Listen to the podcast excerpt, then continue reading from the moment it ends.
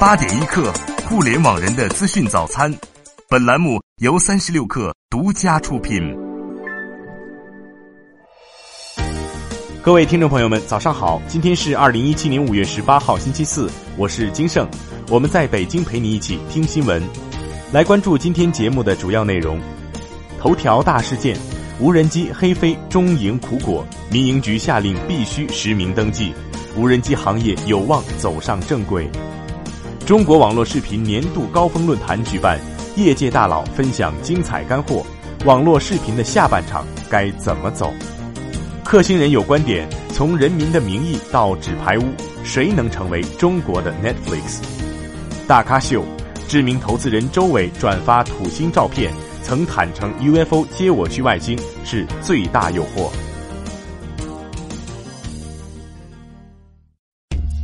大家好，我是秋晨。如果你想了解互联网的小学问，欢迎关注八点一刻。最新鲜的科技要闻，最及时的行业动态，八点一刻凌晨动态。凌晨三点零六分，消息：美国一家公司近日推出一项太空葬礼服务，只要花费两千四百九十美元，就能让已逝亲人的骨灰在太空中遨游两年。目前已有一百名参与者预定了这项服务。凌晨两点四十二分，消息：根据 CNBC 的报道。蚂蚁金服即将达成三十五亿美元的债务融资，这一数字高于此前预期。凭借这次融资，蚂蚁金服可更便利地实施国际扩张。凌晨零点四十七分，消息：家具零售企业宜家计划在英国新开三家分店，并增加一千三百个工作岗位。此前，Google、Facebook 和亚马逊都曾在英国退欧公投后宣布增加在英国的投资。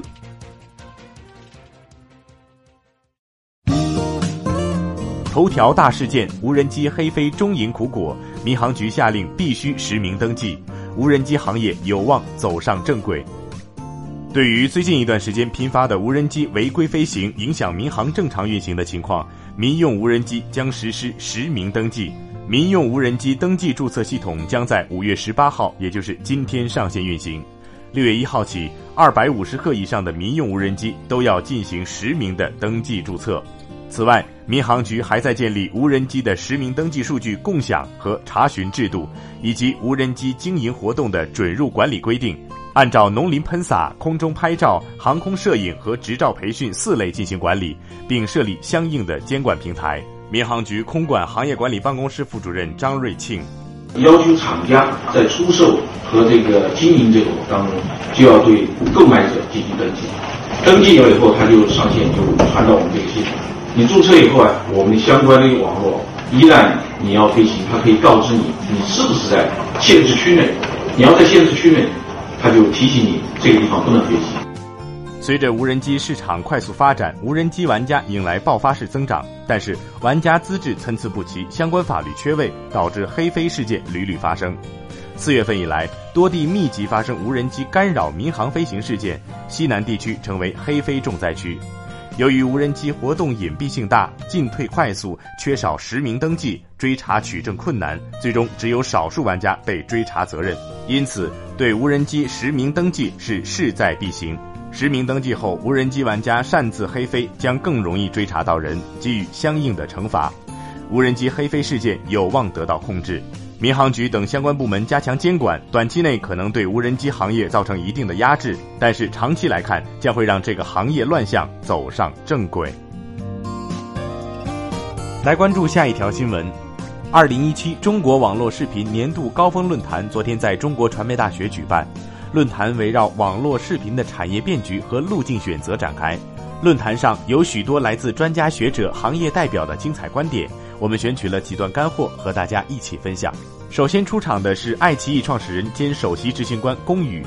也许我们现在提到的一些技术，比如说 VR 技术，只是一个学术领域或者是小批量的一个试验型的产品。未来可能规模化的产品，就像移动直播或者是这种信息流的投递方式一样，会成为一个产业，成为一个巨大的一个产业。那也许我们现在还没有料到的技术创新。发明给我们的这个视频行业、娱乐行业产生更大的市场空间。我们生活在一个幸福的一个年代，因为互联网技术的创新，将来会有更多的娱乐方式诞生。下面我们来听中国传媒大学新闻传播学部副学部长王晓红的观点。短视频它所创造的不仅仅是信息流，也是生活流。技术的进步为我们现实生活、日常生活的内容、情感、市场等一切微需求的聚合提供了可能性。不仅仅是衣食住行，啊，现在基本上快成为红海了。它会在人们的精神需求上，包括艺术。包括我们现在都看到知识的变现等方面，它将直接的呈现那种观看的丰富性，直接和视频加跟一切的场景连接在一起。我相信在未来这些垂直领域中，将会有更多的机会。阿里文娱大优酷副总裁、来风直播总裁张洪涛，直播平台既然是一个获取纯利润的这样一个平台，OK，那我们一定要去控制成本。就是我们的结论，就是后半场谁。能够有效的控制获客成本和主播分成成本，把你自己的平台变成一个能够产生正向净利润的平台，就能最后活下去。请听克星人有观点：从《人民的名义》到《纸牌屋》，谁能成为中国的 Netflix？有请评论员彦东。好的，对于电视剧迷来说，这是一个美好的季节。反腐大剧《人民的名义》刚刚完结，Netflix 放出了王牌政治剧《纸牌屋》的第五季预告。在五月份，Netflix 敲定了和爱奇艺的深度合作之后，国内的观众终于可以正大光明的追《纸牌屋》了。电视剧迷欢呼雀跃的同时，我们也看到在线视频的广阔前景。分析师预计，Netflix 在二零一七年的营收规模突破一百一十亿美元，应当是板上钉钉的事儿。那到底是什么让 Netflix 在这场激烈的竞争当中成为了赢家呢？独家、独家渠道、独家内容、流媒体订阅服务，天然具有一种排他性，而这也正是其他平台相对于 Netflix 来说他们的劣势所在。虽然 HBO 和 FX 都有着强大的内容制作能力和影视剧的版权积累，但是这些内容也可以在别的平台获取。HBO 和 FX 的电视剧可以在有线电视上收看。环球和迪士尼的电影也会在影院上线。相比于这些巨头来说，Netflix 的独家内容放眼海内只此一家，在保证播出渠道只此一家的同时，是原创内容的狂飙猛进。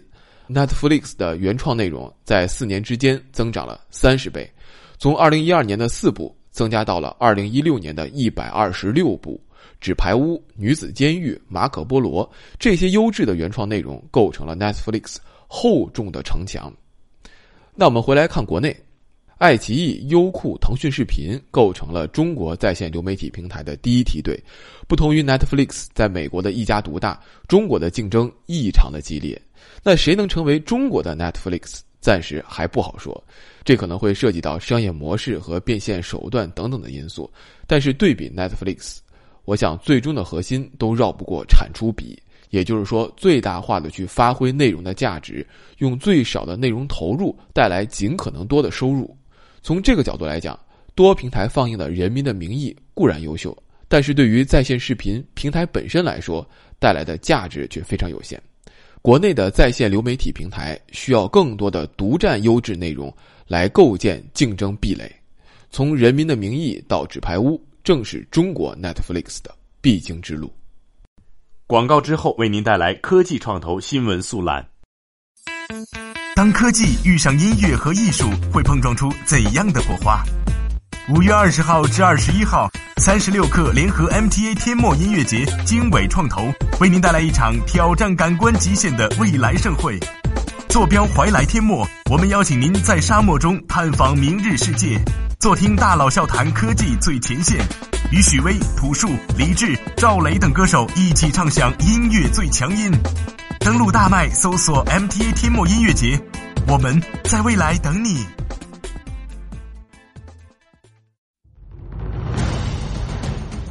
大家好，我是王佩瑜，希望大家关注民族文化和传统艺术，推荐您收听八点一刻。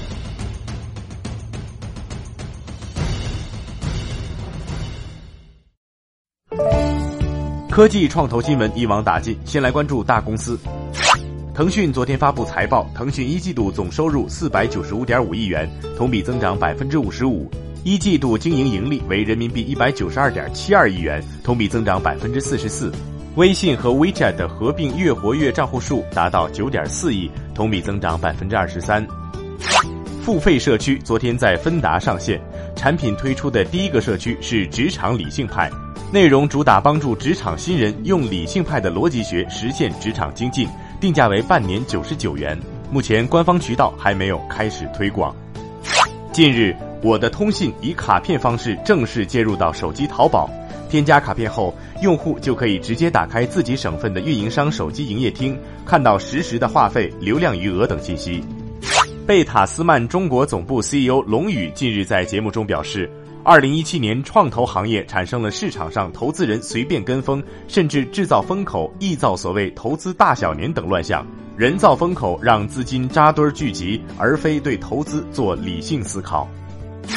苹果计划在今年六月举行的全球开发者大会上发布新款 MacBook 和 MacBook Pro。此外，苹果还正在考虑更新 MacBook Air。来看投融资方面，国内智能眼镜领域创业公司亮亮视野公布其新一轮的融资消息。这一次 B 轮融资获得资金千万美元。亮亮视野主要为医疗、安防和制造业在内的客户提供软硬一体的 AR 解决方案。个人征信数据服务公司九幺征信获数千万人民币的 B 轮融资，本轮融资主要用于市场和销售团队的建立，增加机构的参与程度，获得更多可调配数据及市场份额。再来看潮科技，Bright Lamp 公司开发了一个 App，这个 App 可以进行深度学习的训练，来确诊头部受到重击的人有没有患上脑震荡。整个检测只需要五秒，而且和核磁共振成像相比，这个 App 的监测成功率高达百分之九十八。八点一刻大咖秀，看看都有哪些精彩内容。来连线情报员舒一。好的，我们首先来看一下创世伙伴资本的创始主管合伙人周伟。周伟啊，昨天是在微博上转发了九张 NASA 发的土星的照片。有着自带光环的土星在镜头下是格外的美丽。周伟说：“宇宙那么酷，我想去看看。”其实啊，周伟从小就是个天文少年。小时候他还自己做过天文望远镜，也会守在零下二十多度的夜里等着看月食。如今啊，他作为投资人，既需要理性，同时呢又热爱天文，那他身上自然是少不了一些浪漫主义色彩。他曾经向媒体解释过“诱惑”这个词。他说：“如果现在有个 UFO 停在路边儿，然后邀请你说我们一起飞到外星去，那我也不知道他是要拿我做实验或者是做什么。但是对我来说，这就是诱惑。你要是问我会不会上这个 UFO，我一定会的。”蜜芽宝贝创始人刘楠前两天呢是在上海做了一个关于孩子心理行为的社会实验，他邀请了奇葩说的小伙伴臧鸿飞前来帮忙。至于结果嘛，刘楠是卖了个关子，他放上了一段视频，然后说：“你们自己看吧。”不愧是爱拼才会赢的本人，尬聊之王。跟小孩聊天好累啊，自己跟自己聊，感觉是。这大胖小子，你是不是有点复杂呀？这个中文是啥意思？我希望他们长大的慢一点，然后能体会到那个玩的快。乐。你是我的小呀小苹果。是不是路过那个广场广场的时候学的？离开近两年的联想前高级副总裁刘军，最近呢是回归了联想。优米网的创始人王丽芬啊，昨天是转发了一段优米对刘军的独家采访。视频下面呢，有网友感叹说：“当年联想手机掌握着多好的一副牌啊，现在打成了这个样子。”而王丽芬呢是力挺刘军，他说：“所有在场外评价的人都很容易，上下嘴皮一碰毫不费力。只有那些真正参加过战斗的人，才知道要对所有的战士怀有敬畏之心。”企业呢，曲曲折折、起起落落都很正常，没有谁是常胜将军。只要达到过一定的高度，就已经很不容易了。好的，以上就是今天的大咖秀，明天咱们接着聊，拜拜。